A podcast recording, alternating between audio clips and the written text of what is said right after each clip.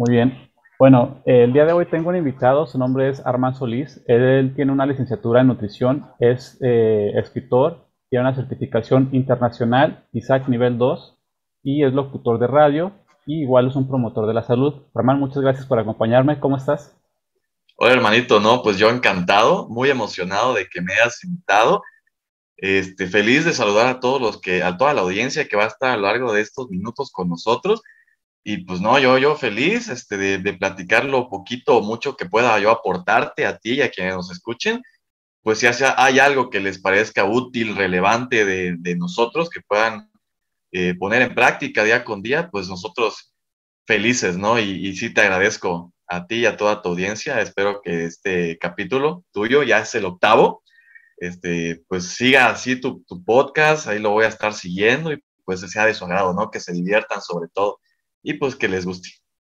Muy bien, muchas gracias. Oye, eh, te decía que tenía mucho tiempo que quería invitarte y por unas cuestiones u otras había puesto en pausa este proyecto, pero por ejemplo quise aprovechar, te decía que hace una semana estaba viendo un live que estabas haciendo y me recordó, dije, tengo que invitarlo. Y dije, qué mejor oportunidad de invitarlo para que también ahí nos platique de lo que está haciendo.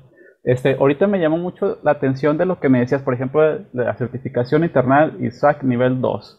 Entonces, que veía que tienes es técnico antropometrista. ¿Me puedes hablar, antes de empezar con el podcast, un poco acerca de eso? Porque la verdad es, es algo que yo no conocía, es nuevo para mí. Entonces, me llamó la atención. Imagino que también mucha gente ha de estar igual que yo en ceros. Entonces, ¿nos puedes comentar de qué trata esto? Sí, muchos ahorita, no manches eso con qué se come, ¿no? No, pues sí, yo con todo gusto les explico.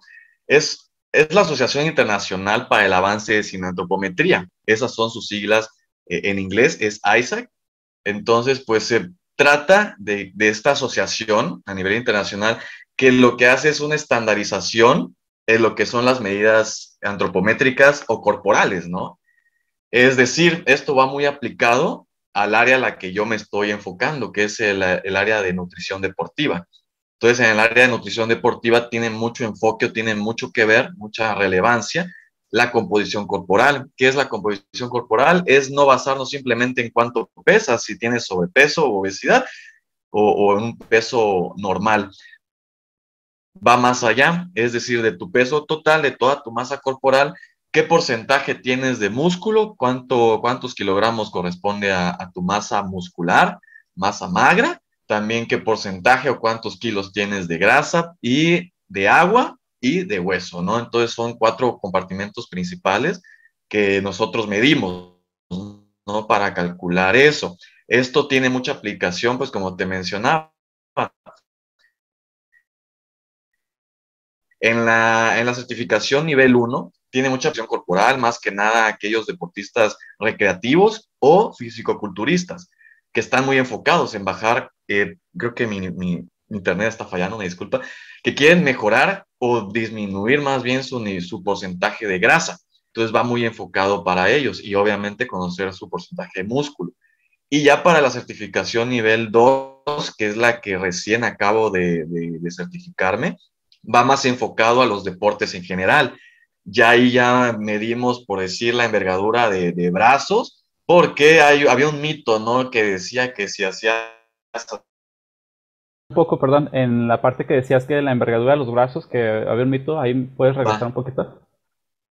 Sí, es que hay, había un, hay un mito, o se, se dice, ¿no? Que muy popularmente, que si estiras los verbalmente, para que solo nos están escuchando, es, es lo que mires y no necesariamente, ¿no? Este, yo me incluyo en este grupo de personas en el que tenemos brazos largos. Es decir, si un niño llega a una consulta conmigo y está empezando a, hacer deporte y yo noto esta característica que tiene brazos largos, por decirte un ejemplo rápido, ah, bueno, yo le puedo sugerir que sería bueno para natación.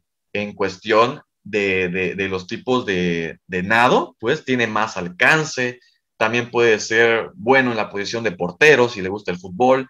Entonces, así con las diferentes características corporales de cada una de las personas, nosotros podemos determinar para qué deporte serías más bueno, para cuál tenía, tendrías más aptitudes. Entonces, es bien interesante y, en eso consiste lo que es la cineantropometría. Es estandarizarlo, porque si bien sabes, este, bro, eh, y toda la audiencia, ya hay como que básculas que vienen programadas, que te arrojan ya todos los parámetros habidos y por haber, mm. pero hay, hay algunas que tienen un cierto rango de, de error, por así decirlo, porque si te consigues una báscula, tú no sabes qué fórmula viene ya preprogramada o preestablecida dentro de, entonces, uno hace las, mediciones de manera, pues, manual. Hay un cierto también error, para, como, como todo es un error humano, ¿no? Nosotros le llamamos este, interpersonal, ¿no? Es decir, que si yo te hago una medición corporal y me dio cinco de, o, tres de, de, pliegue en tríceps, ¿no? Pliegue cutáneo, este, y te la vuelvo a tomar y ya me dio cuatro, pues ya hay un, rasgo, un, sesgo de error, ¿no? Entonces, esto lo vamos a encontrar mucho, pero la cineantropometría, la aplicometría como tal, tiene una exactitud, una predicción bastante buena, tiene también una ventaja de que es económico, rápido, no muy invasivo y este, pues es bastante efectivo en lo que nosotros concierne al área, ¿no? Entonces es, es eso más que nada. Ok, está, está muy padre, muy interesante. Y sobre todo para, porque, bueno, por ejemplo, yo también, no es como que sea atleta de alto rendimiento, pero soy una persona que desde niño me ha encantado el deporte y he practicado deporte, desde atletismo hasta diferentes artes marciales. Este, Y entonces ahorita que decías también del físico constructivismo, ese también está muy padre. Y sí, de hecho, estuve viendo tus avances de cuando iniciaste bueno, ya después de que salimos del diplomado y todo eso, del internship, y, luego ya ver tu transformación, dije, ah, caray, dije, porque fue rápido, ¿no? ¿En cuánto tiempo lograste esa musculatura? Yo creo que es que está, te voy a describir lo, que ha sido mi, experiencia en el mundo del entrenamiento físico. Eh, existe un, concepto que se llama memoria muscular. Entonces yo creo que de eso se basa mucho el que lo hayas notado rápido yo antes de, conocernos, yo ya había eh, estado en el gimnasio dos años, que fue mi época de, por ahí del 2014, 2013, 2014. Dos años, pero así muy constante. Yo tengo eso, la constancia, y es lo que trato de transmitir a mis pacientes, que sean constantes. Entonces, lo dejé por lo mismo, por la universidad, lo dejé de entrenar y así pasaron otros tres años sin entrenar. Entonces ahí ya fue que nos conocimos y tal, y, yo al volver acá a México otra vez, pues ya decidí este, empezar a, bueno, tuve como una introspección en el que me di cuenta que lo mío, lo mío, mi verdadera pasión era la nutrición y el deporte, entonces decidí volverlo a retomar de lleno. Entonces ahí le volví a agarrar la, la onda, como dijéramos, ¿no? al entrenamiento y pues sí, ya lo hice como un hábito tú me entenderás, o sea, porque yo sé que lo, estás mencionando, eres físicamente activo, eres, eres, deportista, ¿no? Te gusta toda la parte del entrenamiento y, y sí, se hace un hábito en el que ya, ya no lo sufres o ya no te da flojera como al principio, ya no hay dolor, no sé, este, y ya es parte de tu día a día en el que llega el momento en que ni sin pensarlo ya lo estás haciendo, ¿no? Como si te cepillaras los dientes después de comer, ya es como que una actividad más en tu día a día. Y, yo te diría que después de vernos, sí lo volví a retomar como, como a los seis meses, un año, ya me regresé a mi mejor estado físico que en el que había estado y yo creo que un poquito mejor por esta constancia que te platico y todo lo que he aplicado a mi persona, ¿no? Claro, sí, sí me imaginé porque, bueno, yo vi el avance muy rápido y pensé, bueno, pues es nutricionista, o sea, sabe todo para, para, aprovechar todos los hacks, para aprovechar el, máximo potencial del, del, alimento para nutrir el músculo y que se desarrolle. Este, entonces eso tuvo sentido para mí. Bueno, ya entrando en, en los temas que, que, quería tratar contigo, eh, te decía que, por ejemplo, algo que se me hizo muy curioso al entrar la pandemia es de que la gente empezó por cuestiones psicológicas y querer como que tener el control de, sobre la situación y así, acaparar cosas que en mi punto de vista no tenían mucho sentido que acapararan, por ejemplo, el papel de baño y otras cosas que en el momento no eran tan útiles, como por ejemplo el fortalecer nuestro sistema inmune, como, era con alimentos pues, sanos, que es frutas, verduras, este, multivitamínicos, etcétera. Entonces, eh, quería que nos, nos, comentaras ahorita que todavía estamos en pandemia y todavía vamos a estar por un, por un, periodo todavía no definido, ¿cómo podemos alimentarnos de la mejor manera para dar un estímulo a nuestro sistema inmune y estar menos expuestos no solamente a las infecciones por COVID, sino a cualquier tipo de infección? ¿Cuáles serían los, los alimentos que debemos de, de no comer primero? Perfecto. Qué, qué, buena pregunta. Y sí, es la parte negativa de, de, la pandemia, la incertidumbre, como bien mencionas, ¿no? seguimos dentro de y no sabemos hasta cuándo, ¿no? Es parte de saber este, maniobrar las situaciones. Yo creo que en ese entonces lo que pensábamos como sociedad era que lo primero que nos dijeron es cuarentena, es no salir de casa por nada en el mundo, ¿no? Es casi, casi como película de, de, de apocalipsis, lo vimos así, entonces ya nos entró ese pánico de querer este, acaparar las cosas, ¿no? De, la, de la canasta básica, como le llaman. Y pusimos en segundo plano, qué raro, como siempre, nuestra salud, ¿no? Es estar fuertes para en tal caso estar preparados, ¿no? Y es parte de, de como tú bien sabes, pues ya a estas alturas hay muchísima información al respecto, pues una cosa es que te dé y la otra es qué tan fuerte estés, tanto física, mental y pues el sistema inmunológico, ¿no? Dentro de nuestro cuerpo. Podemos estar bien físicamente o delgados, ¿no? O no aparentar tener obesidad o sobrepeso, pero eso no quiere decir que estemos bien nutridos, que estemos fuertes, ¿no? Y es lo que bien mencionas. Entonces, lo general, lo, lo, lo, más recomendable es llevar una vida este, físicamente activa, que entrenemos de cajón 30 minutos. Y yo diría que más, o sea, la recomendación de la Organización Mundial de la Salud te dicta 30 minutos todos los días, de lunes a viernes, ya que te manda el dato de 150 minutos a la semana. Entonces, así lo dividimos nosotros, como media hora de lunes a viernes, ¿no? Para que se nos quede más sencillo. Por razón, se me hacía curioso porque, sí, en, en México, por ejemplo, el, el, el, muévete, el ejercicio y todo eso, siempre la recomendación mínima son 30 minutos, pero si te fijas, por ejemplo, en Estados Unidos, ahí la recomendación la hacen por una hora, y siempre se me hizo muy curioso eso de por qué a ellos se les hacen de una hora y nosotros que nos ven muy flojos de plano y es como que, bueno, ya de perdido hagan media, o, o por qué, porque eso, pero sí tiene mucho que ver lo que decías de de, de cómo recibimos nosotros la, esta infección. De, si te fijas en las estadísticas, a quienes les pegó más era la gente que tenían una vida sedentaria y que tenían, que, que, tenían obesidad o eran obesos mórbidos, fueron los que fueron más afectados con, con mayor letalidad y mayores estragos en su salud.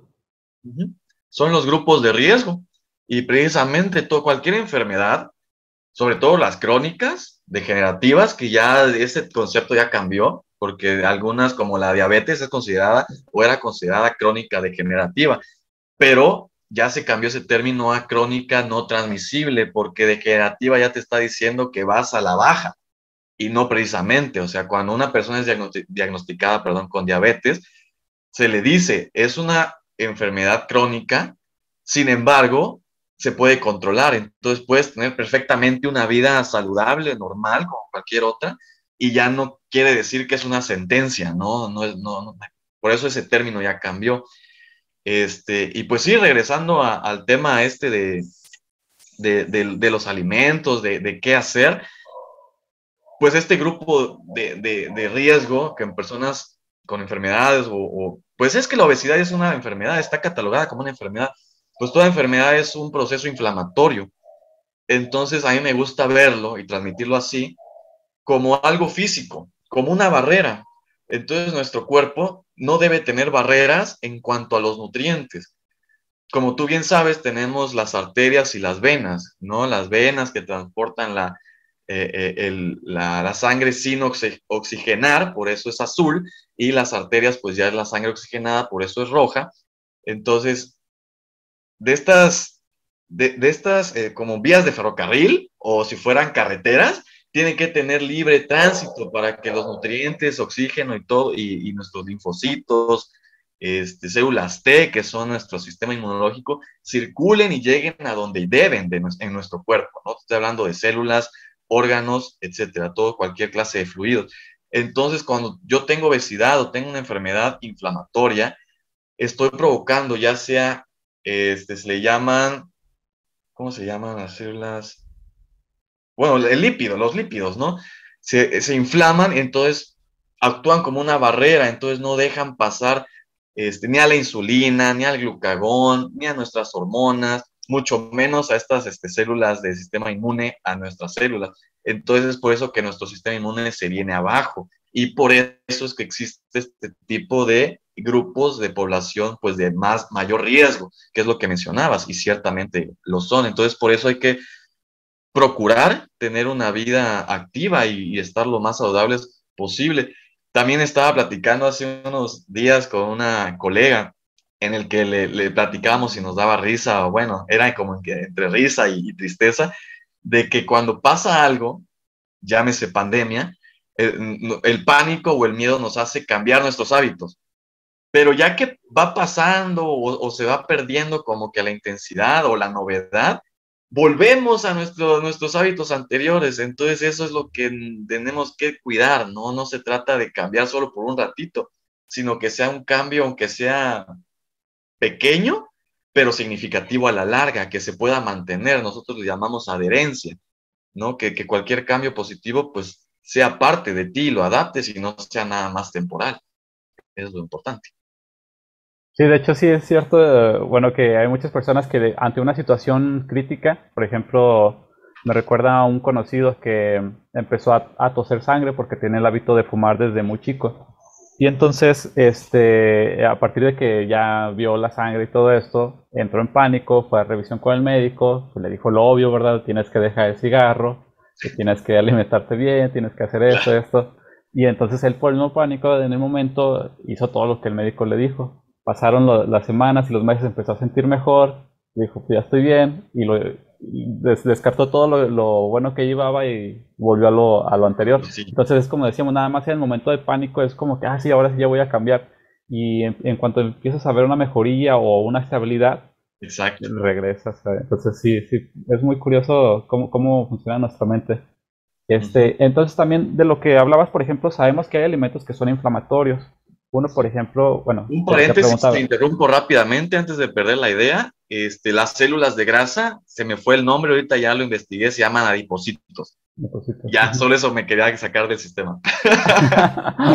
Continúa, por favor.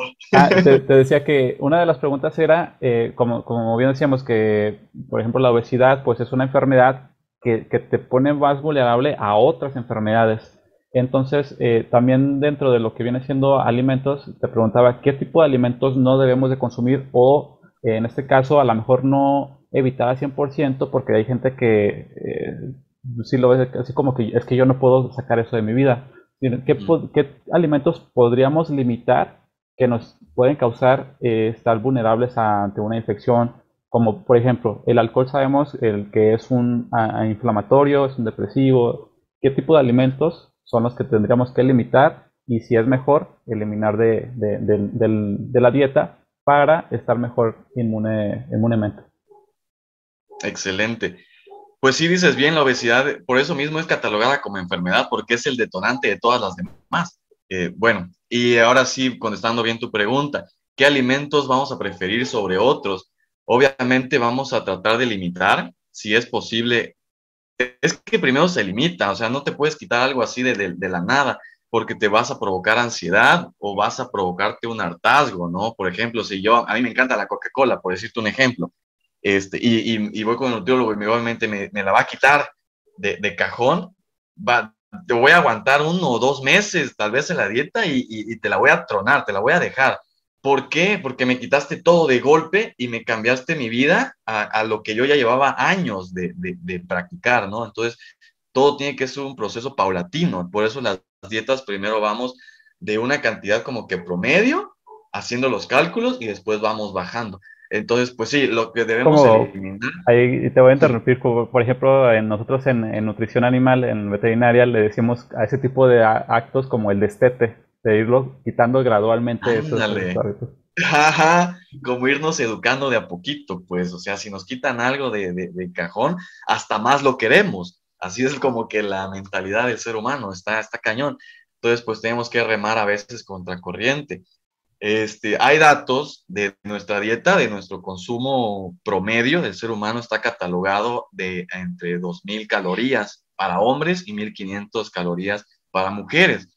Entonces, de todas esas calorías de 2000, vamos a tomarlo como ejemplo, menos del 7%, imagínate, si el 10% son 200, el 7%, van a ser, ¿qué te gusta? 170 calorías, este, van a ser de, te voy a sacar hasta aquí con la calculadora, 170 calorías no podemos sobrepasar de grasa saturada.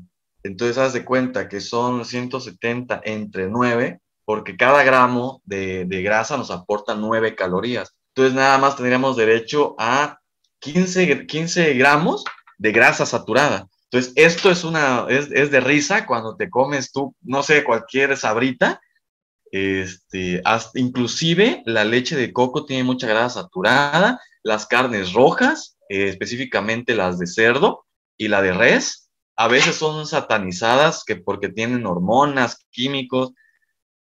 Yo no me dedico mucho al área de, la industria alimentaria, no te podría yo afirmar o desmentir tal, tal, tal mito pero la parte de grasa saturada es así, no se lo puedes quitar, es así lo tiene porque lo tiene.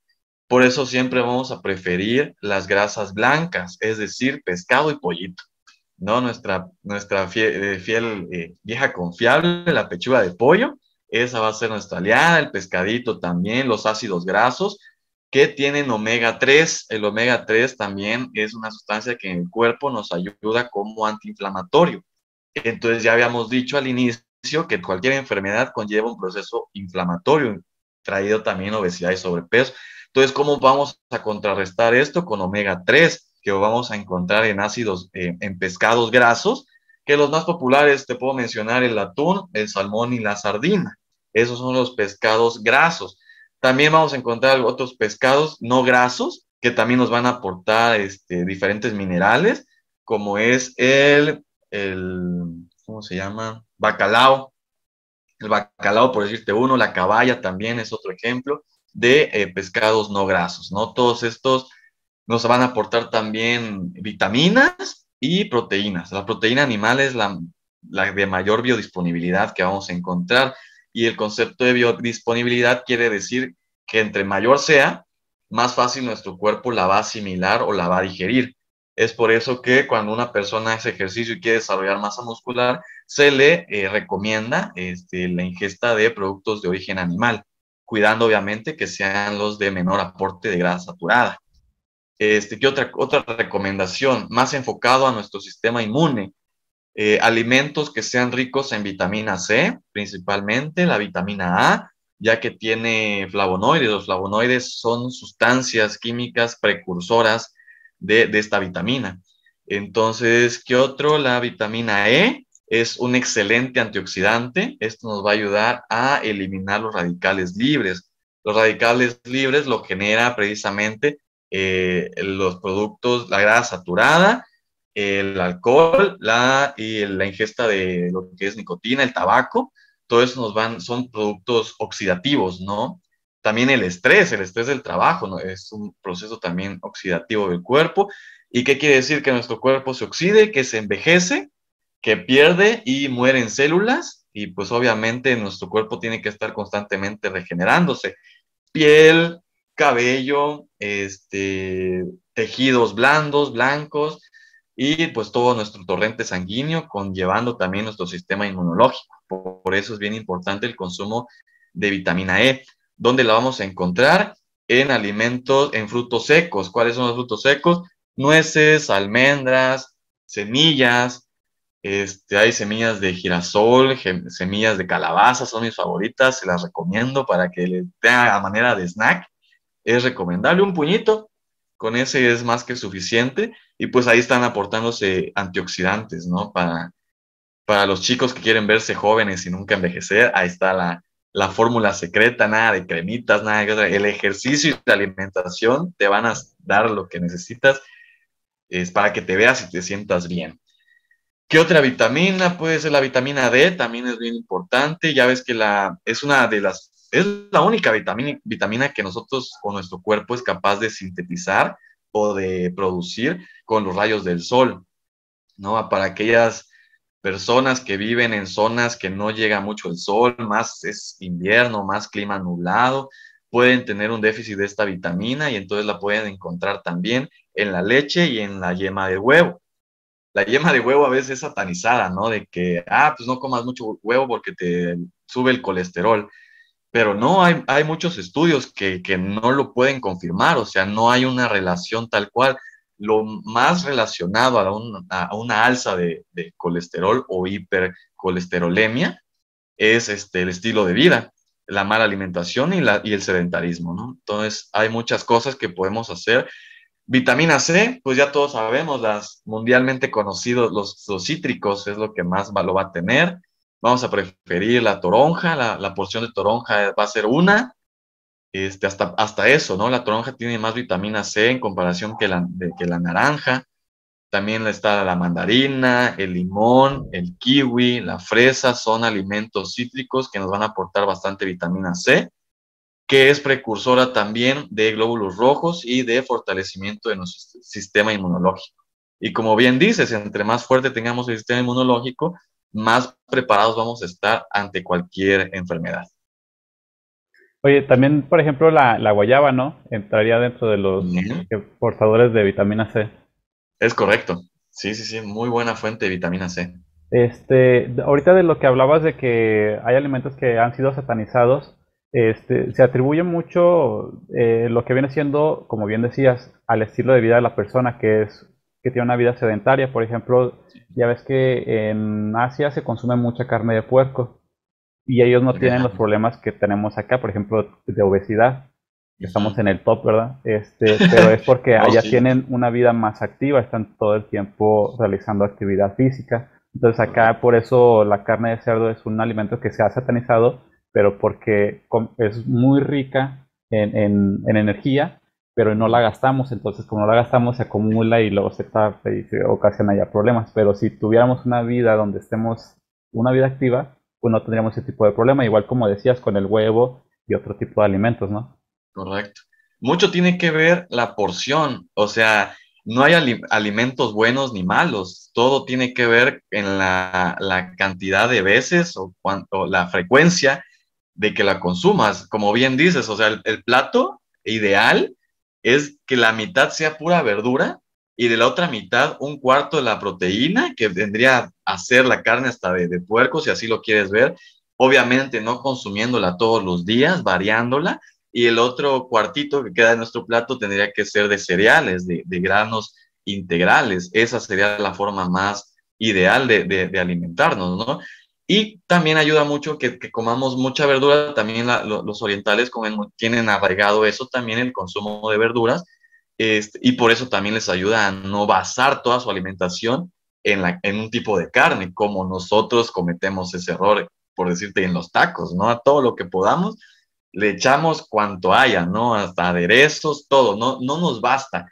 Y eso es un problema que cargamos, yo creo, lo podría atribuir desde la niñez o sea, porque desde chiquito ya nos dan cualquier cantidad de alimentos con cualquier cantidad de aditivos que van a potencializar los sabores. Y es por eso que nosotros ya de grandes no nos basta el sabor ya propio de los alimentos, sino que lo bañamos de otras cosas y le agregamos cuanta cosa encontremos con tal de potencializar su sabor. Y ahí es donde caemos en los excesos y en la falta de actividad física que bien dices, nos estamos llenando de, calorías, de energía, pero no las gastamos. Y eso es como que la parte contradictoria. Sí, oye, aprovechando, ese, me va a salir un poquito del, tema ahí, pero aprovechando, este, ¿qué tan, para una persona que, por ejemplo, tiene una vida sedentaria, ¿cuál sería el consumo de carne apropiado en una semana? Pues, ¿Cuántas veces? Por ejemplo, decíamos, va a ser un cuartito de tu plato, ¿verdad? Pero ¿cuántas veces a la semana lo puedo estar consumiendo? Porque veo gente que más de la mitad del plato ah, normalmente se la sirve de carne. Sí, estamos al revés. entonces, bueno, entonces para empezar empezamos que sería un cuartito de plato. ¿Cuántas veces a la semana? Yo, yo con vida sedentaria, que no hago ejercicio nunca, ¿cuántas veces puedo consumir eso? Porque también se ha, se ha hecho atribuciones a que el consumo de carne, vida sedentaria, cáncer de colon.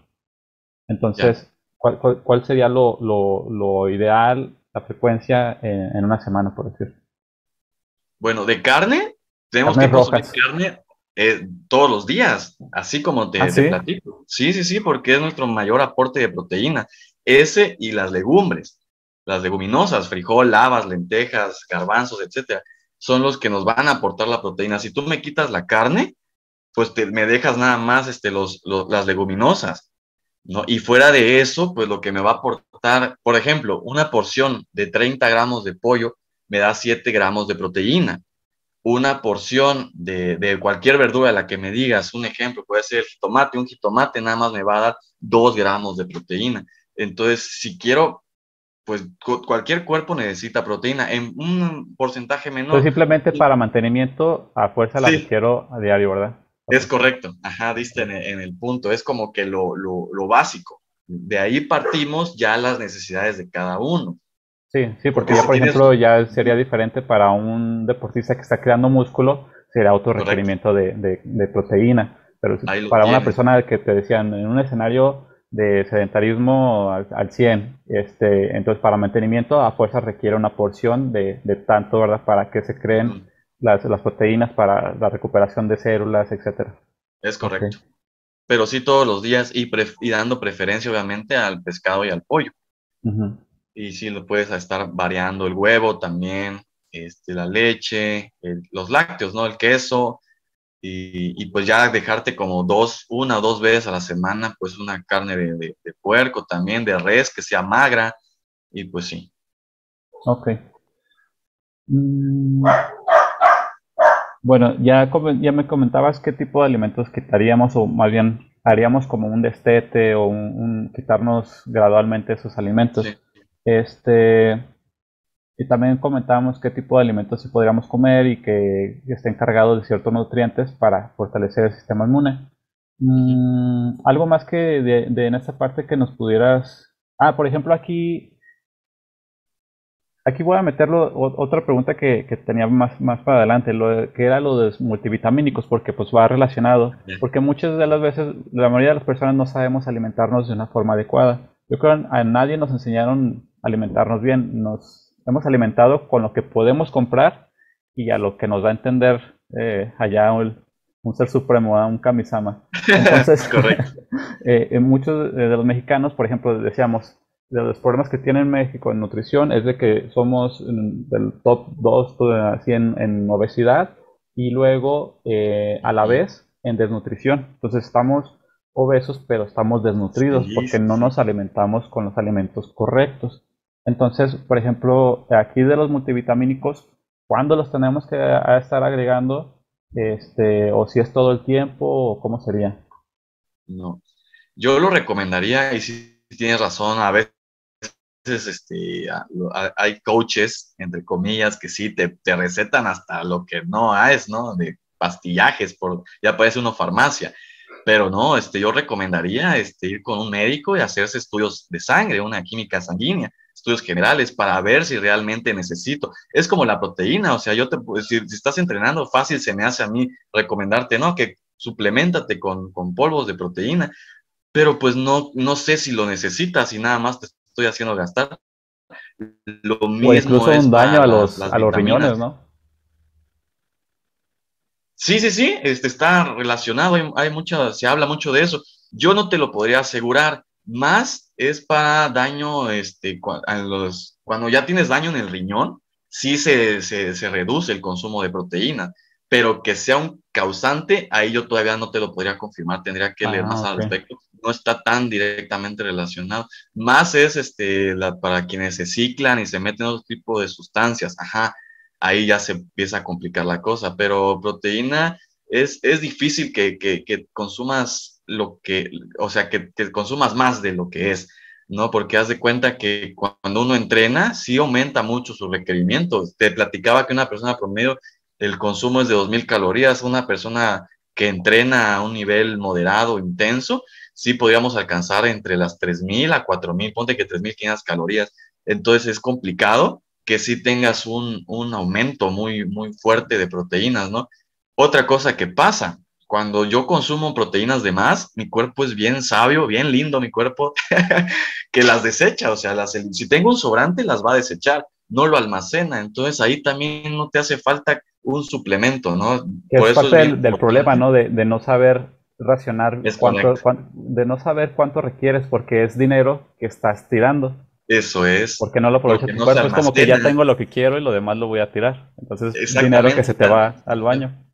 Es correcto, sí, sí, tal cual. Entonces, ese desconocimiento que bien dices, pues está este, generalizado o se está dando mucho valor por estos mitos, por ver a tantos fisicoculturistas que se meten infinidad de sustancias y se le atribuye todo a, la proteína, pero pues fácilmente lo podemos utilizar, o, obtener de los alimentos, ¿no? Pero obviamente yo no sé cuánta voy a requerir, no sé si me hace falta para suplementarme. Entonces, todo esto lo, lo, checas tú con un profesional de la salud. Pasa lo mismo entonces con las vitaminas. Yo no te puedo a ti decir o recomendar que te suplementes con vitaminas, porque también todo en exceso es malo, también hay hipervitaminosis, entonces dependiendo si una vitamina la tienes muy arriba, también te vas a sentir mal, vas a empezar a tener mareos, te vas a, no vas a rendir, entonces hay problemas también de piel, dependiendo el tipo de déficit o superávit de vitaminas que tengas, también, entonces no hay nada mejor como estar seguro si sí la necesitas y solamente consumirla si es tu caso. De ahí en fuera, volvemos a lo mismo.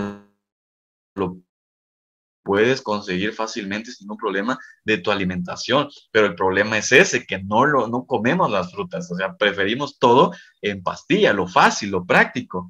Y pues no es, al final es, es dinero que estamos tirando a la basura, teniendo los, los alimentos, que es nuestra mejor medicina. O sea, un alimento te ofrece la vitamina, digamos, en su estado, en su estado, perdón, más puro, más biodigerible para nuestro cuerpo. O sea, si me pones tú este, cápsulas de vitamina C y me pones tú, no sé, un jugo de, naranja, una naranja así fresca, obviamente vamos a preferir siempre la, vitamina C de la manzana, de la, de la, naranja, o sea, del fruto, por sobre las, cápsulas, ¿no? Así de, importante es el consumo de fruta, que, es algo sencillo que podemos hacer, pero al, al mismo tiempo se vuelve complicado porque no es parte de nuestra educación, ya no es parte de nuestra cultura, ¿no? No nos educaron, no estamos formados para consumir frutas y verduras, no estamos mal educados nutricionalmente, ¿no? Entonces esa es como que una labor bien importante de, cualquier personal de salud y uno como nutriólogo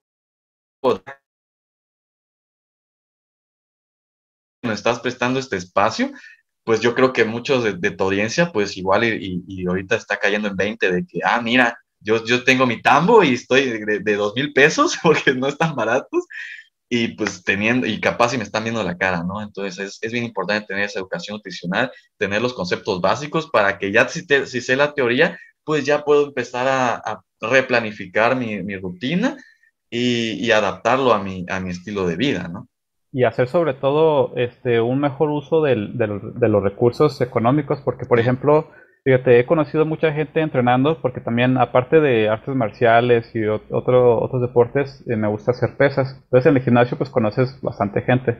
Y había, me, acuerdo de una amiga que ella consumía un kilo, pues, ya en la plática pues hablas de qué estás comiendo y así, ¿verdad? Para, para, compartir este, dietas o así. Y me decía, no, pues yo me, al día me como un pollo, un kilo de pollo. Y ah, ¿Qué? me, quedé, me, quedé, choqueado y dije, no, a lo mejor no lo entendí bien. Dije, yo creo a lo mejor quiso decir en la semana, ¿no? Dije, en la semana pues sí lo veo, un kilo de pollo. Pero ya le tuve que volver a preguntar, a ver, ¿a la semana? No, al día. Dije, ¿cómo? ¿En un solo día comes un pollo? Dije, sí, dije, para empezar, ¿dónde cabe tanto en, en un cuerpo tan pequeño? Este, y dos decía, pues qué caro, qué caro es la dieta de ella porque, o sea, va acompañado de sus verduras, de su arroz o así, ¿no? Este, y lo otro que yo pensaba, que dices, no, no se ha confirmado, pero decía, a lo mejor se está provocando un daño en riñones porque lo está poniendo a trabajar horas extra. Todavía no está como Bueno, ahorita ya que me lo dices, ya, pero te digo, en aquel entonces tenía esa idea. Y lo otro decía, ¿qué gastaría de dinero? Porque, bueno, no, digo, en nutrición animal lo ves, lo que, lo, el, lo que el cuerpo requiere lo utiliza y lo que no se desecha. decía, pues, pues eso lo está tirando. Entonces yo decía, porque sabemos que la proteína dentro de la alimentación es lo, que te va a salir más costoso. Entonces decía, qué desperdicio de dinero. Entonces sí es muy importante para lo que decíamos, el, el, a lo mejor el acudir con un nutriólogo para que, como dices, nos hagan unos exámenes, una evaluación y nos diga si requerimos multivitamínicos. Nunca lo había pensado así, ¿eh? que tenía que ir a que me lo, que me lo recetaran. este, pero sobre todo para nuestra alimentación en general, porque si no consumimos los alimentos en las cantidades adecuadas y eso nos puede acarrear muchos problemas o simplemente no conseguir nuestras metas. Mucha gente que se mete al gimnasio no porque le gusta el deporte, sino porque quiere sentirse o verse bueno o buena. Sí. Si no logra su objetivo, llevan uno, dos años, tres años y no lo logran, pero porque no se están alimentando de la forma correcta, eh, que esa es la clave para poder verte bien la clave es la alimentación, no hay más. El ejercicio es, es el, el, que te va a dar eh, tono, el que te va a dar incremento del músculo o te va a hacer que te marques, pero el que te hace la figura es la alimentación. Sin, sin, una buena alimentación no vas a llegar a ningún lado. El, el ejercicio es el estímulo. Y cuando tú estás dándole un estímulo a tu músculo, el músculo ya empieza a requerir cierta cantidad de nutrientes. Y si en tu cuerpo no los encuentra, pues cómo va a crecer. Entonces es ahí la cuestión, ¿no? También hay muchos que, que nada más entrenan y ya por entrenar creen que pueden comer o, les da la, la, la, pauta que ya puedan comer mal, ¿no? De que, ah, pues como estoy entrenando ya puedo darme mis lujitos o, o, sigo tomando, ¿no? Y lo llevan dos años y se quejan, ¿verdad? Es que no, es que no, no cambia pues nada.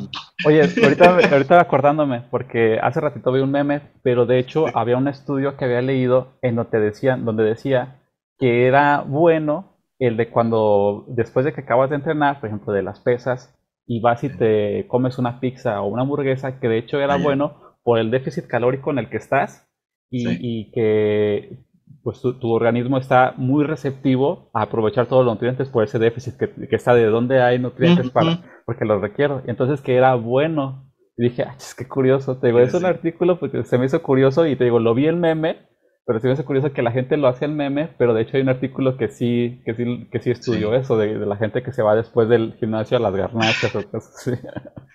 Tiene, tiene algo de razón, o sea, todo, todo, todo mito, según yo, a como lo, yo lo veo, parte de algo científico, o sea, tiene algo de verdad y de ya se empieza a tergiversar hasta que llega un punto en el que se hace un mito que nada que ver, como, si fuera un, teléfono descompuesto, haz de cuenta. Mm, ¿Por qué tiene algo de razón? Porque cuando nosotros entrenamos, nuestro cuerpo tiene este, tres reservas de energía. Este, lo que es el hígado, guarda el glucógeno, que es la glucosa en forma así de glucógeno. Nuestros músculos también es una reserva de, y al final nuestro tejido adiposo ¿vale? Entonces, de estas tres reservas, la primera que se agota, pero a los 15 minutos de cardio, es el del hígado, del glucógeno del hígado. Entonces, así se van agotando todas, luego va la de la de la tejido adiposo y al final del músculo. Entonces, así se van agotando. Ciertamente, cuando terminas de entrenar, todas tus reservas pues están en números rojos. Entonces, de ahí parte este mito, ¿no? Sí se recomienda que después de entrenar consumas, pero alimentos buenos, de los que te voy a decir. Huevos, leche, algún, alguna rebanada de pan tostado con mermelada, que sería este, carbohidratos simples para que lleguen más rápido a, suplir este almacenamiento, que lo vuelva a regenerar. Pero cuando dices tú ya que una pizza, que eso ya es maña del... ¿Sabes que, ¿Sabes que ya me acordé? El artículo habla exactamente sobre hamburguesa. Y luego decía, porque la hamburguesa, dice, es un alimento, mm, ¿cómo le dicen? Por, decir basura, pero dentro de lo basura sano, dice, porque tiene proteína, tiene proteína animal, tiene carbohidratos en el pan, tiene verduras, ya es lechuga, bla, bla, bla. Y, y, entonces decía, es un, es un alimento dentro de lo insano, eh, completo, decía, tiene bastantes nutrientes y entonces después de el, el post el post entrenamiento dice se, se, aprovecha muy bien para la ganancia y para lo que viene siendo el almacenamiento de energía y todo eso. Entonces era sobre una hamburguesa, pero sí, sí. Ya, pues sí, es que ahí te voy a decir, este, es cliché de los nutriólogos, pero pues depende. Porque sí es bien, o en, sea... en, todas las carreras, ¿eh? En todas las carreras ah, depende. sí, en biología depende de la especie, en veterinaria también depende de ¿Verdad? Pues sí, depende. ¿quieren, ¿Quieren que todo sea tal cual una regla? No, pues es cada quien. Este, sí, pues depende, te repito, o sea, depende del requerimiento calórico del, del, deportista, obviamente. Pues se, se dijo, ¿no? Lo de Michael Phelps, que no sé cuántas pizzas se chutaba él el deportista y no sé cuántos hot cakes, la gran torre. Y es que es, real, o sea, te repito, no hay alimentos buenos ni malos, no los podemos satanizar ni siquiera una hamburguesa, porque si eres deportista y tu cuerpo lo requiere, pues también se puede adaptar dentro de tu plan, ¿no? Este, la porción de un, voy a dar publicidad, o bueno, empieza, eso, el pan para hamburguesa, una porción es un tercio. Entonces, por ejemplo, si a ti te tocan tres porciones de carbohidratos, fácil entra en tu plan. Pero eso también depende si, si es para, si, si lo requieres, ¿no? Pues entraría también dentro de lo que tienes tú de certificación, ¿no? Que decías de que tiene que ver el, la conformación física de la persona. Porque pues si no, no va a ser lo mismo que va a aprovechar una persona que, por ejemplo, tiene obesidad y hizo media hora de ejercicio y sale y se echa una hamburguesa, no va a haber un beneficio. Pero a lo mejor una persona así como decías Michael Phelps, así que gasta energía a lo bestia, eso a lo mejor sí le, le, hace hasta le hace un bien, ¿no? Y no, no va a haber un deterioro porque es mayor el gasto que él tiene. Entonces sí tiene que ver, como decías, y te voy a platicar, lo, lo, primero que se me vino a la mente cuando dijiste hamburguesa fue, chale, este chavo, así el, el, el supuesto, saber cuánto se chutó ya de, de, grasa, de grasa saturada. Eso fue lo primero que, que pensé. Y por eso también depende el deportista que quiere. Si vas al gimnasio para definir, obviamente quieres porcentaje de grasa bajo, entonces no te sirve de nada la hamburguesa en ese aspecto. Ahora bien, si sí, le estás dando en la torre a semanas de entrenamiento, ¿verdad? Sí, o imagínate, ¿no? Y si quieres nada más volumen y ponerte gordibueno, como le llaman, pues ahí sí. Obviamente vas a estar con las arterias bien tapadas, pero bueno, eso ya es como que ya la, la opción de cada uno, ya la decisión de cada uno pero sí, está, está cañón. Y, hablando de, grasa saturada, para quienes quieran bajar su, su, su nivel de, de, grasa, de triglicéridos, de colesterol, les recomiendo este, ingerir de vez en cuando o adaptarlo a aguacate y aceite de oliva, porque tiene grasa monoinsaturada y que genera los, el colesterol de alto, alto high, el HDL, ¿no? Este es el bueno, haz de cuenta que va a contrarrestar el, DL, el LDL, que es el malo. Entonces van a actuar como, como escobitas y te va a limpiar las arterias, ¿no? Entonces es muy importante agregar a nuestra dieta siempre aceite de oliva y aguacate, ¿no? Para evitar esta grasa saturada en nuestras arterias y luego complicaciones a largo plazo. Muy bien. Bueno, pues muchas gracias por, por esta parte. Ahora, este, te decía, hace, ¿qué será? Como una semana, te digo que te vi en, en el live entonces se me hizo muy curioso. Dije, a ver, ¿en qué, qué andará este chavo ahora? Vamos a, vamos a, ver. Y ya, este, pues viendo tu live, veía que estabas presentando un libro. Entonces dije, ah, caray, porque no, no sabía que escribías. De hecho, a mí también me gusta escribir, escribo de diferentes cosas. Entonces eh, me puse a escuchar ahí, dije, a ver de qué trata su libro, y ya puse a escuchar todo, todo lo que estabas este, comentando. Entonces, referente a esto, quiero que nos hables un poco. El primero, la primera pregunta, ¿Por qué, ¿Por qué escribiste un libro? ¿Por, ¿Por, qué te llamó la atención? qué buena es pregunta. El segundo, ¿no? Es, es el segundo. Mira, y, no estaba yo preparado, ahí sí. Pero acá están para tu audiencia que nos está viendo, son estos dos. Acá los tengo, ya mi tesoro. Por lo que entendí, eh, primero escribiste Victoria, ¿verdad? Es ¿Cuándo lo escribiste? Este lo, lo, empecé a escribir como en el 2016, este, porque tuve una pausa. ¿No? Este, lo dejé así como un proyecto sin terminar, como tal, en pausa, y lo retomé en 2010, como a, como a finales del 2017, y lo vine a terminar en el 2018, entonces sí abarcó 16, 17 y cachito del 18, casi dos años y cachito me tomó escribirlo como tal. escribir es un proceso largo por, por, las correcciones y, o, o que te quedas sin ideas, sin inspiración. Y así entonces sí entiendo eso de que sea algo que se va realizando por etapas. Eso sí lo entiendo perfecto. Y el otro libro que es Época Épica, ¿lo terminaste hace poco? Este sí está bien nuevecito. Este, este lo, me inspiré mucho en el año oscuro para la humanidad, el 2020, ¿no? Que fue como que el pico de la, de la pandemia en el que nadie sabía nada, pues hasta, hasta la fecha, ¿no? Todo es, todo es incertidumbres, todo son estadísticas, todo es así, entonces me, me, hizo sentir muy reflexivo, pues obviamente teníamos mucho tiempo en casa, mucho acceso a información, a, tanto buena como mala, entonces te hacía reflexionar de como humanidad, como ser humano, hacia dónde vamos, qué está pasando. Entonces todo esto lo quise como que yo guardar. Haz de cuenta que, que los libros los veo como si fueran tatuajes ¿no? De que yo plasmo una parte de mí en, un libro eh, para que yo en un futuro regrese a ellos y vea al, Armando de, de, 2018 cómo pensaba, ¿no? En qué, qué, hacía, o ahorita el de 2021, que, en qué se inspiraba, ¿no? Y, y al leer, este, hasta te, te olvidas, ¿no? ¿Qué, ¿Qué cosas has escrito? Entonces lo empiezas a ojear de nuevo y te acuerdas del momento exacto en el que lo escribiste, tal pensamiento. Entonces, esa fue como que la idea que ahorita me surgió, el, el, ah, mira, entonces por esto también lo hice. En su momento, en el 2016, fue un momento de, de, inspiración. Estos libros los acabo de dar a conocer, como bien dices, a penitas. Tendrá como una semana, yo creo, ¿no? Este, y fue porque ya los vi yo como, como, como hijos, como mi tesoro, los veía tipo como nostalgia, ¿no? De que nos hiciste y nos, nos mantienes en secreto como si te diéramos vergüenza. Haz de cuenta, yo, yo en mi trip bien loco, así lo veía y ya me empezó así como que yo mismo a regañar de que neta te los vas a guardar tú, nadie se va a enterar, ¿qué pasa si te mueres mañana? Nadie va a saber que escribiste un libro, nadie, ¿no? Mil, mil ideas, ¿no? Entonces eso fue como que me motivó a decir, mira, ya hice dos libros y, y, nadie sabe de, de ello. Sí me sacó de onda, dije, no, pues vamos a, a enseñarlo. Y, y, como la idea de un principio.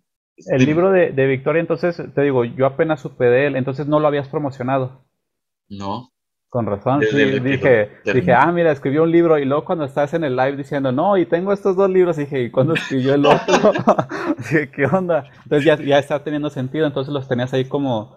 De hecho, hay una, no, no recuerdo ahorita la cita, pero alguien dijo que en esta vida tenemos dos misiones, que una es plantar un árbol y escribir un libro. y dije, mira qué, qué chingón que él ya lo cumplió, él ya escribió, ya tiene eso, ya lo puede palomear, ya no le falta el árbol, o no sé si ya lo hayas plantado, pero dije, qué, qué padre. Ya lo intenté, pero no se pudo. Eh, eh, de hecho, también lo que viene siendo lo de la pandemia, unos pensadores decían eh, que nos iba a dar la pauta, como bien decías, de que nos hace una pausa en nuestra vida diaria, que a veces estamos ajeteados, no tenemos tiempo para para enterarnos de qué está pasando a nuestro alrededor, porque estamos enfocados en lo que nosotros queremos lograr. Entonces decía, esto nos va a dar una pauta para hacer introspección, reflexionar sobre lo que estamos haciendo, sobre si somos felices con lo que estamos haciendo o no somos felices y pues eh, cambiar de curso, ¿no? Entonces se me hizo padre eso de que a ti te, también te lo viste de esa manera, que hiciste una introspección, una reflexión y decidiste hacer algo con ese tiempo. Y se me hace muy, muy padre y te lo, te lo felicito. Entonces, eh, gracias. El, el, por qué fue por, por la introspección, ¿verdad? Que estuviste ahí realizando el por qué. Sí, para el segundo. El, primero, el, primero, ¿por qué fue? El primero fue como que tenía yo la, la intención, la idea. Tiene mucho que ver, me, me identifico y, se nota que tú también escribes por ese, ese check que dices de, de nuestra lista de cosas por hacer tiene también mucho que ver, ¿no? También era como que algo que tenía que hacer una vez en la vida. Y, y encontré en, la, en el fallecimiento de mis dos abuelitas muy juntitas una de la otra, este, esa inspiración, esa fuente de inspiración. Entonces todo eso lo utilicé como, haz de cuenta, como si fuera una catarsis y, y, y dije, bueno, aquí lo voy a plasmar todo lo que siento.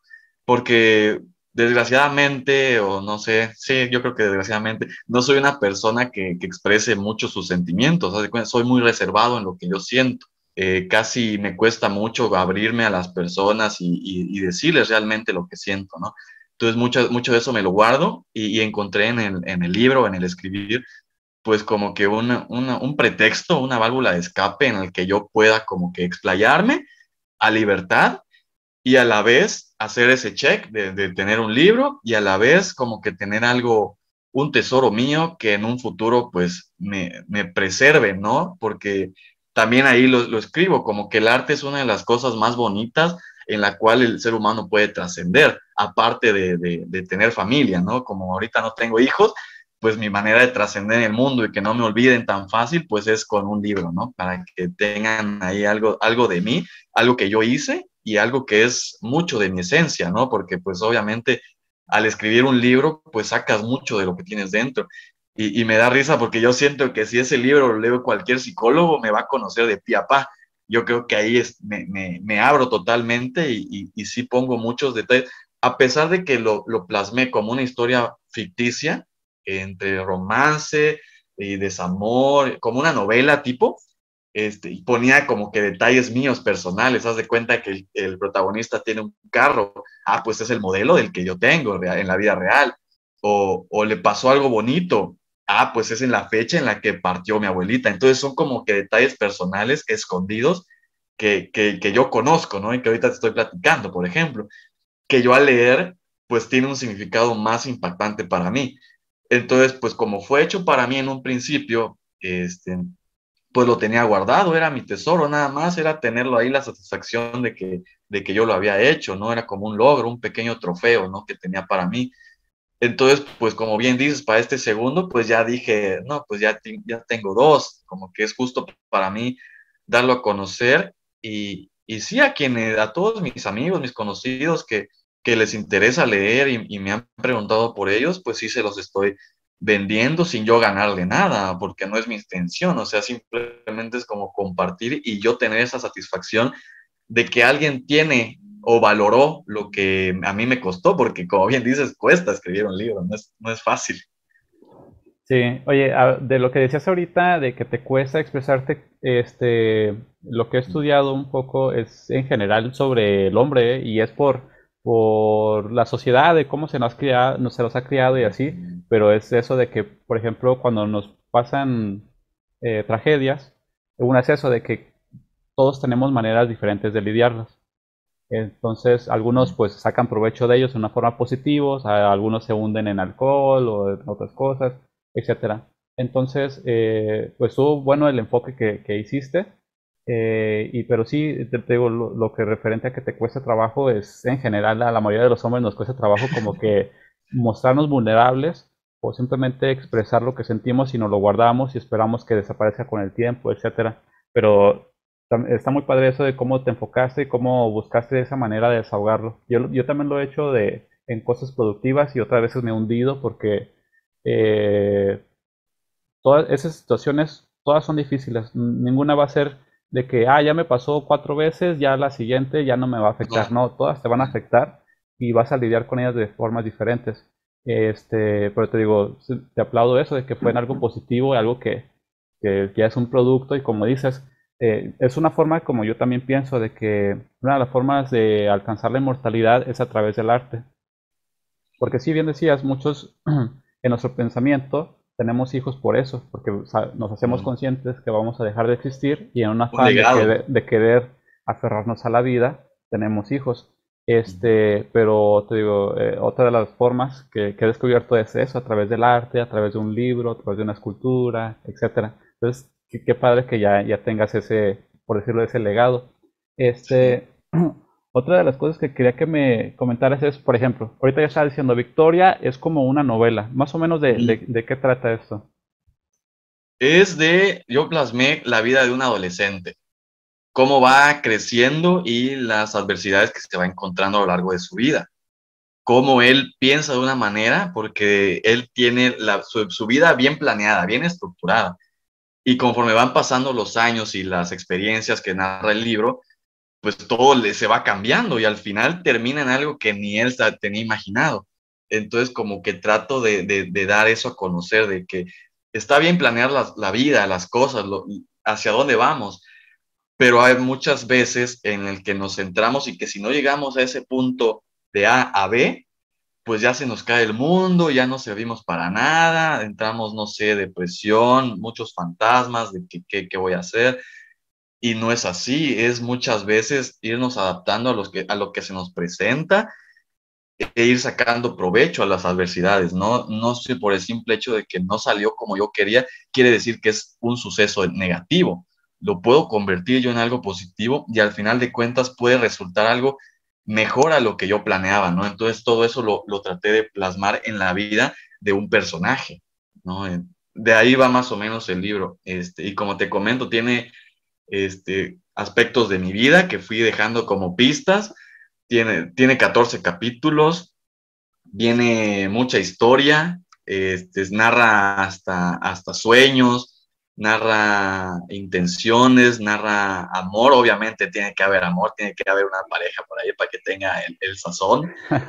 y, y, pues más que nada, yo creo que a rasgos generales ese podría ser un buen resumen de lo que es el libro, la vida de un joven que va madurando y que aprende a, cambiar su, forma de pensar. ¿no?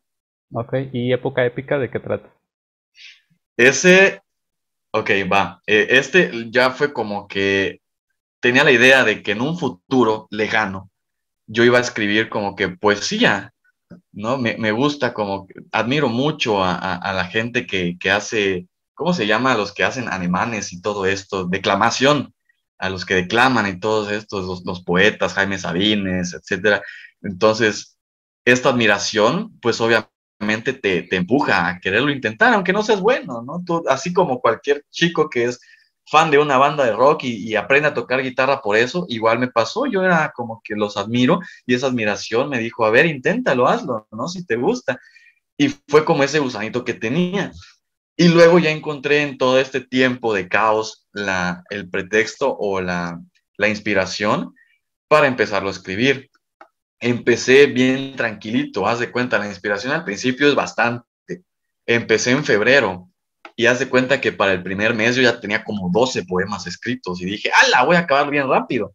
Este, y no, te vas dando cuenta que conforme pasa el tiempo, se te va agotando la inspiración, o sea, o, o, tratas de no hacerte repetitivo, o tratas de encontrar, eh, no sé, conceptos o, reflexiones que valga la pena hablar de ellas, porque pues fácil te puedo hacer un poema, no sé qué te gusta de, del fútbol, o de, de, libros así, pero pues no, yo, yo trataba de encontrar como que cualquier cosa que, que escuchaba o veía, este, y, me decía, ah, a mí mismo, ¿no? Me provocaba ese sentimiento de, ah, no manches, si es cierto, así es la vida, o ah, no manches, si es cierto, si comprendiéramos así, o, o así actúa, es el comportamiento del ser humano, cosas que me llamaban la atención este, yo trataba de plasmarlas y le trataba de dar ese, ese toque artístico, ¿no? Hasta para cosas negativas, yo trataba de hacerlas o de embellecerlas en un poema, ¿no? Que tuviera métrica, que no fuera muy, que no contuviera muchos conceptos muy difíciles, ¿no? Hacerme yo, tampoco me quería creer el muy escritor, muy preparado. No, era, era como que leyeras tú un libro y te das cuenta que era alguien que lo hizo sinceramente, y un amigo tuyo, como tal cual, ¿no? Que, se inspiró y que, trató de hacer algo bonito. Entonces encontraba muchos momentos de inspiración, sacaba mi celular y los anotaba, ¿no? Los iba a anotar. Y ya cuando iba escribiendo, cuando se me acababa la inspiración, y, en tal caso era el, el, poema muy cortito, lo dejaba hasta que me volviera a entrar la inspiración. O sea, no, no escribía a lo loco sino que sí trataba de que cada poema contara. Y conforme iba transcurriendo los meses, lo terminé ahorita en, noviembre. O sea, el mes pasado lo terminé y, ya quedó. Pero conforme eh, llegaba a la página o al poema 90, 95, o sea, ya al borde de, culminarlo, se me hacía más difícil. Me da mucha risa que el poema número 100 sí me tardé en escribirlo como dos meses, o sea, no sabía ya de qué poner, o sea, ya, ya era como que más el, querer terminarlo que poner algo que valiera la pena. Y, me da mucha risa, porque cuando estás escribiendo, como te dije, el, primer mes escribí 12. O, sea, ahí escribes muchísimo, ¿no? Porque tienes mucho de qué hablar, muchos temas y muchos espacios. O sea, tengo, no, tengo 99 posibilidades más de, de otros 99 temas. Pero ya me, cuando me queda un único espacio, adquiere una valía o una responsabilidad más fuerte el llenar ese último espacio que me queda, porque ya es el último, o sea, ya si me, se me ocurre algo bonito, ya va, o sea, ya terminas. Entonces le dio un valor más grande y, y por ende se me hizo más difícil este, llenar ese espacio.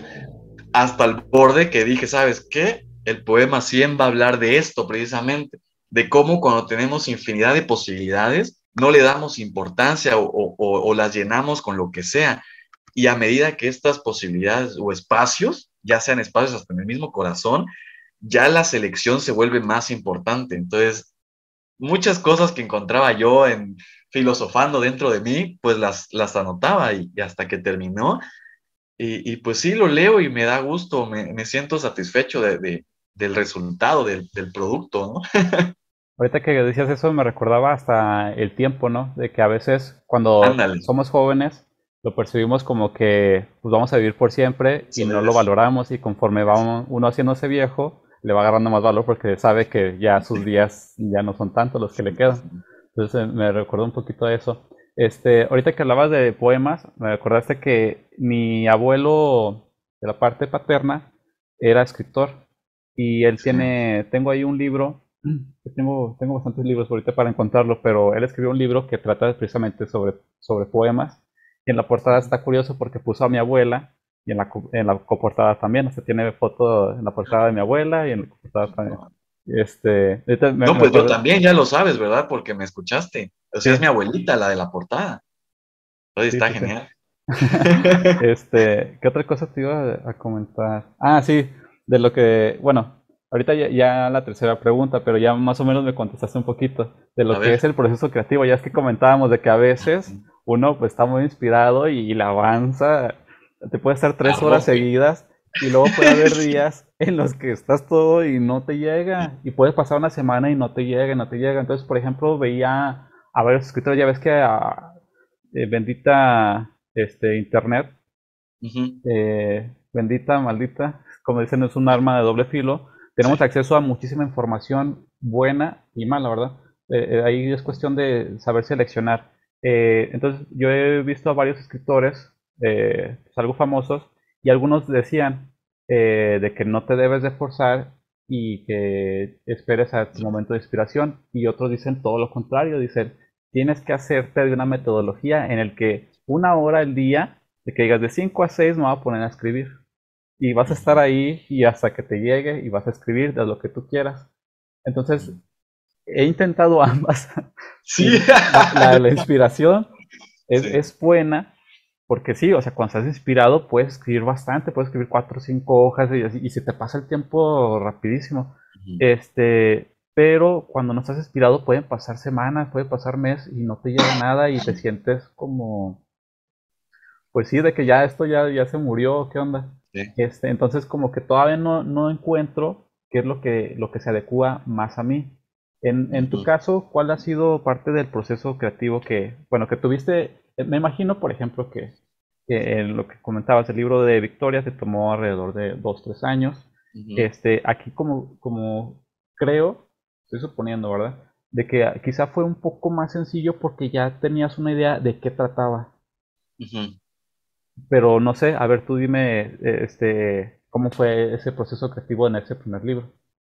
Excelente. No, pues sí, este, yo también ya, ya intenté las dos formas, pero no he encontrado Creo que la segunda, bueno, te platico, que la segunda es mi favorita, la de, la de no forzar. Es, pero ahorita te platico, es cuestión de, de presión. En, la en el primer libro, ahí sí yo me forcé, o sea, me, me planté de que a fuerza todos los días tenían que escribir mínimo cinco páginas. y habían días en el que nada más no podía. Y más era el ímpetu de que tenía yo que hacerlo, porque era como que un compromiso que yo me había hecho.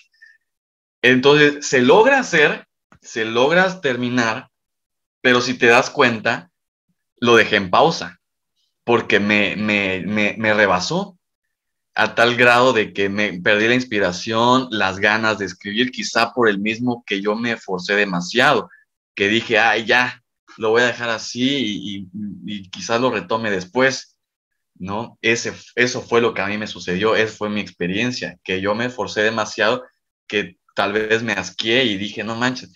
Luego también es, como es un libro a manera de, historia, tiene un grado más, de, más de, complejidad o de dificultad, porque tiene, lo tuve que releer mil y un veces, porque precisamente regresaba yo y siempre tenía yo que corregir algo, alguna frase que no se entendía, cuestiones de gramática, de ortografía, este, algún personaje que ya no me acordaba ni cómo se llamaba y tenía que retomarlo yo y que este personaje pues fuera coherente a cómo va el sentido de la historia. Ajá, exacto, no lo voy a agarrar nada más porque me acordé de que ah, ya, no lo he retomado, el personaje quedó en, los primeros años y ya lo olvidé. No, pues no, es, su vida, es, la gente que lo rodea al, al personaje principal. Entonces no tan fácil. Entonces eso como que fue un reto fue un libro difícil y que aparte yo me puse esa presión sin tener que ponérmela. O sea, nadie me estaba exigiendo escribir un libro, nadie me estaba pidiendo termínalo para, para allá. O sea, yo solito me sobrepresioné, creo que fue un error, cosa que ya no hice en este. En este, como te platico, pasaban hasta dos meses y yo sin escribir nada. Entonces, esta misma falta de presión me hacía escribir cosas más, pues yo creo que también por ser un libro de, poemas, tampoco era como simplemente redactar, también tenía que tener algo más especial, ¿no? O sea, la, métrica y, el, y, el, tema de, cajón tenía que ser más especial. Como son este, cortitos, haz de cuenta, creo que no superan las dos páginas cualquier poema que puedas encontrar en mi libro, este, tenía yo que ponerle más intensidad. ¿Qué quiere decir esto? Traducido tenía que hacerlo más bonito, ¿no? Porque es un poema nada más. Entonces, este poema te tiene que gustar y me tiene que gustar a mí para yo pasar al siguiente. Si no me gusta este, es hasta que me guste.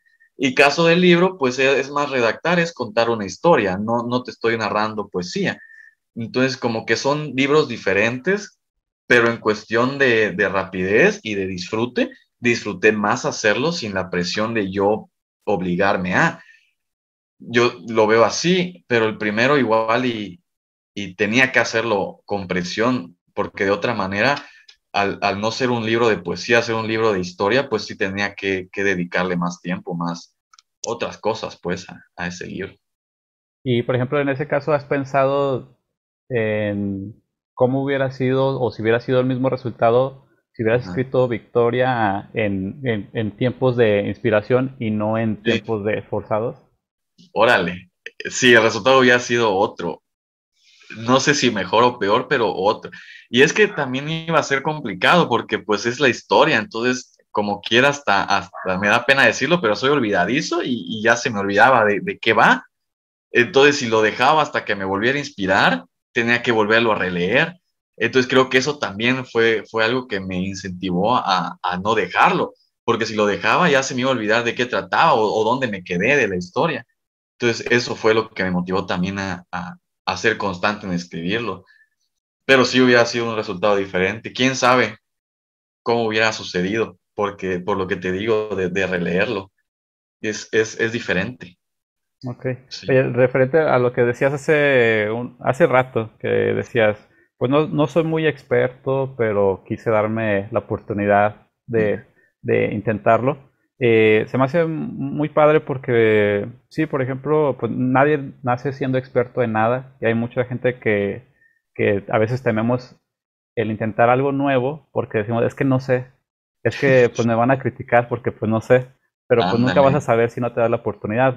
Hasta los más grandes empezaron, alguna vez tuvieron su primera vez que empezaban a escribir y conforme vas este, escribiendo, yo creo ya, ya lo has visto, ya lo has vivido, es, vas viendo tus escritos y vas viendo que vas avanzando. Tanto en la, el, la, ¿cómo se llama? El léxico que vas manejando, como en la redacción, el sentido que va teniendo, la fluidez, este, el detalle, eh, etcétera. Como que se, se, va notando que vas adquiriendo más cosas conforme vas practicando. Entonces yo os invitaría a todos a, a que no le teman, ¿verdad? A, a, intentarlo y conforme pase el tiempo van mejorando, entonces que no le, no le tengan miedo a, a, cosas como esas. Este, ah, lo siguiente es el proceso para publicar tu libro una vez que ya lo escribiste. ¿Cuál fue el proceso? ¿A dónde acudiste? No, bien, bien rudimentario. Este, ya me estaba dando por vencido porque a donde fui, hasta muchos se van a reír, fui a imprentas de esas donde hacen las tesis pues yo no tenía idea dónde me lo pueden imprimir, no sé si había este, algún este, fondo, alguna asociación. Luego, como uno es independiente y no tiene estudios de, de, escritura ni nada de, de, literatura, pues menos, o sea, hay, hay artistas de renombre que, que, han escrito libros y no tan fácil una librería le abre las puertas, o sea, ahora uno que, que es un completo desconocido y sin estudios de, eso, no dije, ni, ni para qué hago el intento, así me quedé. Entonces, pues sí, fui, este, busqué en mi zona, en mi colonia, en mi ciudad, este, imprentas, y fui a cada una de ellas y me salía bien caro hacerlo. Y dije, no, me va a salir más caro el caldo que las albóndigas. ¿Por qué entonces estaba saliendo? Más en como arriba de 200 pesos fácil cada, cada ejemplar. Ah, entonces dije, no, pues, entonces, ajá, nada más voy a imprimir los míos y tal. Y bueno, y, así fui uno por uno y todos me, de esos precios para arriba, ¿no? 300, 200, hasta más. dependiendo la, la imprenta. Hasta que la última, ¿no? Así casi, casi de, de, de, historia. La última imprenta en la que tenía yo como que mi lista fue la que pegó, ¿no? Ahí sí me cobraron más barato, un precio muchísimo más accesible. Es, y, y, ahí fui. Ahí ¿También fue del mismo tipo de imprenta de así de las tesis? Sí, de ah, ajá. Sí, y, y, ahí, ¿y, ahí, ya cuánto te cobraban? Ahí ya me cobraron por el primero 90 pesos. Que o tiene sea, de, dos... de, 200 que te compraban. Sí. Ah, no, pues. Ajá, ajá, exacto. Y la última diferencia. fue, o sea, no desistan en sus sueños. Vayan hasta el último, no se den por vencidos. Sí, creo mucho Sí, en eso, ¿eh? pues. porque ya ves, por ejemplo, recuerdo mucho la historia de este Rocky, de que ahorita no recuerdo la cantidad exacta, pero que había ido infinidad de veces y le cerraban las puertas con la historia de Rocky, porque decía, Mm. les gustaba a algunos su historia, pero él decía, pero el requisito es de que yo actúe en la película. Entonces decía, nada, estás Sí. loco, porque nadie Ah, te no conoce, tú quién eres. Entonces le cerraban las puertas y así estuvo insistiendo muchísimo tiempo hasta que uno le aceptó los requisitos, le gustó la historia y le dijo, va, tú de protagonista. Y de ahí pases. para arriba. Pero te digo, así hay mucha gente de Te que, digo. de, de que no debe de, de rendirse porque en- a- a- ahí puede haber de que en ese, pues, qué diferencia el doble. Oye, de, de eso te iba a comentar porque, por ejemplo, tiempo atrás te decía, yo, yo también escribo de diferentes cosas y un, un, un libro que estoy escribiendo se llama La maldición de nacer hombre. Entonces, eh, me- una de las cosas que me puso en pausa mientras lo estaba escribiendo, todavía no, no lo acabo, fue el de que caí en 20, de que, bueno, y luego una vez que lo tenga escrito, ¿qué? ¿Dónde, cómo lo voy a comercializar? ¿Dónde lo voy a distribuir? Entonces fue como Sí. que wow, un cubetazo de agua, agua fría. Entonces me puse a investigar todo eso. Y luego eh, empecé a ver que editoriales se llevaban alrededor de 80-90% del profit, de la ganancia de las publicaciones Sí. de los libros. Y yo dije, ¿qué? Dije, no, dije, no lo puedo creer, porque ya, lo, ya es lo que decíamos, de que escribir un libro no está tan sencillo, la realidad. Por ejemplo, el, el que yo estoy escribiendo, pues va basado en, en varias ciencias, que es antropología, fisiología, etcétera. Entonces es recopilación de, de data, de información, de autores Sí. y de todo. Y decía, es un proceso bien largo y luego para que al final de, cada, me den 10 pesitos, porque dije, no, dije, no, Sí. tiene que haber una mejor manera. Entonces ya me puse a investigar otras formas. Y de hecho hace poco una amiga me estaba comentando que un conocido de ella publicó un libro, creo que también fue de poema. Mm. Y me estaba platicando porque le dije, oye, pregúntale él cómo le hizo con la editorial o qué onda. Y ahorita no me acuerdo exactamente, tendré que revisar el chat, pero el de este chavo funcionaba de esta manera, te digo, para si en el futuro piensas publicar Ok. otro libro, eh, decía que él pagaba, eh, creo que eran 6 mil pesos, y ellos te decían una impresión de un tiraje de 200 libros, me parece, Ya. y ellos se encargaban de ayudarte a la presentación de los libros, te llevaban a exposiciones o un auditorio, etcétera. Entonces Sí. eh, dije, oye, qué padre, porque pues muy diferente a como lo había, lo que había encontrado yo, de que pues sí, ellos, ellos no te cobraban, pero al final nada más te daban ahí cinco pesitos, diez pesitos. Entonces dije, bueno, esa es una manera más viable, de que nada más les des una cantidad y ya. Y le dije, ¿y qué tal le fue en, su, en la venta de su libro? ¿Sí recuperó? Dice, no, sí, sí recuperó lo que invirtió y tuvo una ganancia.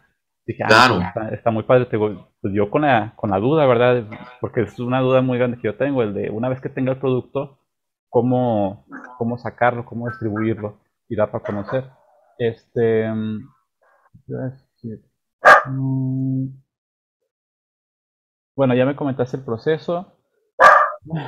Ah, la otra duda que yo tenía era, más o menos tengo una idea, pero aquí te va la pregunta. ¿Por qué decidiste dar el libro al precio de impresión sin tú sacar una ganancia?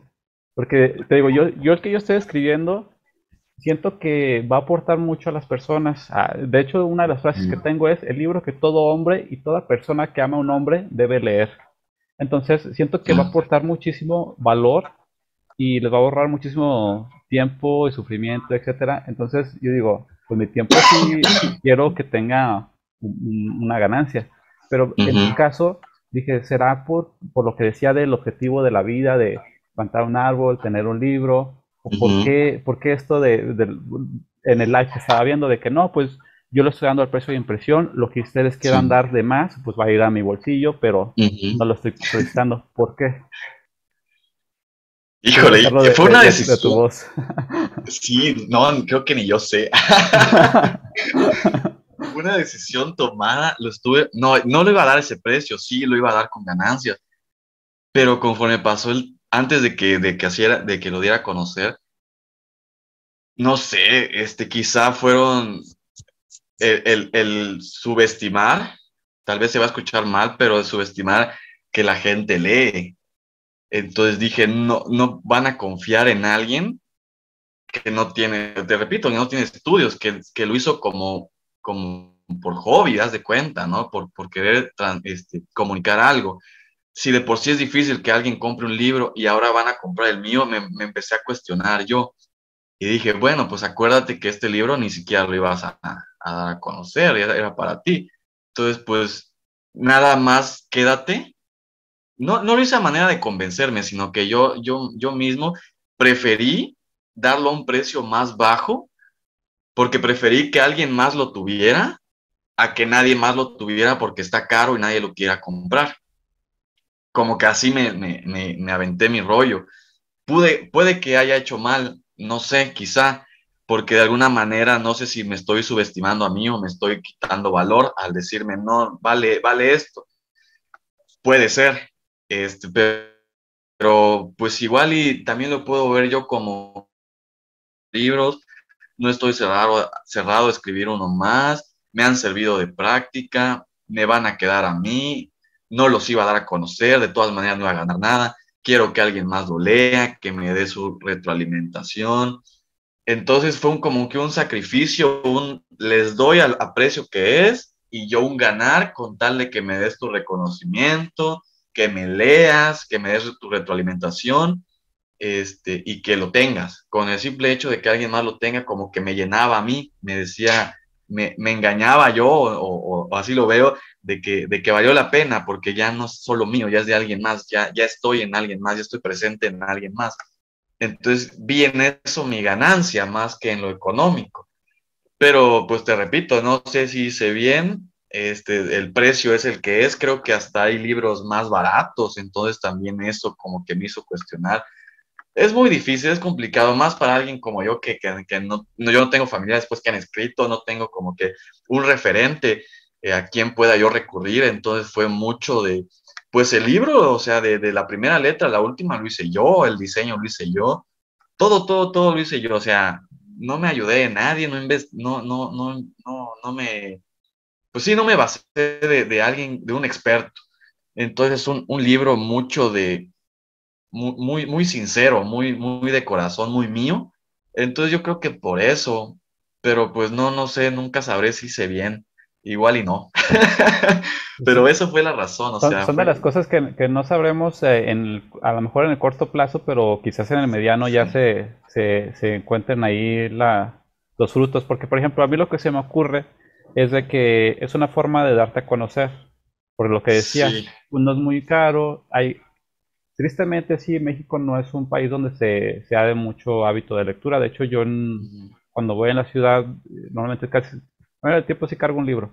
Este, de hecho, ahorita estoy leyendo uno que está muy padre, te lo recomiendo, se llama Las grandes tradiciones de México. Okay. Este, eh, es, de hecho, no, nunca me he topado a alguien que esté leyendo. Entonces, sí, ¿Verdad? Sí es, está cañón, sí es, muy, sí. sí es muy escaso y de hecho en las librerías cuando he ido también eh, no es tanta la afluencia que tienen. Pero sí hay clubes, por ejemplo, en Facebook hay muchos clubes de todo tipo y estoy ahí en, en uno o dos de lectura ahí podrías a lo mejor, lo que se me ocurre, ¿verdad? Sí. Hablar con los administradores y ahí dar el, como que a ver si te dan la oportunidad de presentar ahí el libro, soy un escritor mexicano que va iniciando, porque ahí hay, eh, como es un club de libros, pues es gente que le, que le encanta leer y le encanta leer sí. de todo tipo de lectura, que no, no está cerrado de que no, aquí nada más leemos puro Harry Potter o puro, que es de, de, de, todo. De hecho, siempre están buscando sí. de que algún autor que me recomienden sobre esto, sobre aquello o así. Entonces, eh, te digo, desde ese punto de vista, así como estrategia, puede funcionar. También, como lo que decías, el simplemente el de ya, o sea, ya trascendí, porque también es muy padre el de que ya estás en la mente de alguien. Es como, uh -huh. o sea, cuando tú estás leyendo un autor, estás, cuando él lo escribió, o sea, sus palabras. Se me hace ándale, ándale. Entonces eso, eso para mí es como ganancia, eso sí lo veo como una ganancia porque es muy difícil. Lo dice una amiga que también entrevisté así en un podcast, dice, e, ella es música. Entonces dice, es muy difícil que una persona se detenga a escucharte, que te dé el tiempo para escucharte. Entonces sí está muy padre eso de que sí, una persona adquiera tu libro y se dé el tiempo de leerte de, que estés en su, en, su, en, su, en su cabeza y a la vez esa persona en la tuya. Entonces, te digo, no sé si es bueno o malo, nada más tenía la, la incertidumbre, porque te digo, eh, se puede ganar ya por varias cosas, darse a conocer, el que ya estás en la, en la mente de las personas y a la vez ellos en la tuya ya te conocen un poco. Entonces no, no lo veo tampoco como que sea algo malo, nada más era una, una duda. Y aparte lo que dices, me sirve de práctica porque en el futuro posiblemente a lo mejor voy a volver a escribir. Y tienes razón, ni, lo había considerado algún club de lectura, este, irlo a, a comentar que soy un autor que está iniciando, este, hasta ellos mismos me pueden dar retroalimentación y el caso es tener una mejora continua que me permita en un futuro escribir un tercer libro al cual ya le pueda yo atribuir una ganancia, porque ya puedo decir, ah, ya está como que, no sé, validado, o ya lo leyó tal persona, o ya me vende, no sé, cualquier cosa, ¿no? De que ya tengo como que un, un background, ¿cómo sería? Como que algo previo. Antecedente. Este, y, y, antecedente, correcto. Antecedente, y pues ya no soy como que un novato, ya tengo un poquito de experiencia más.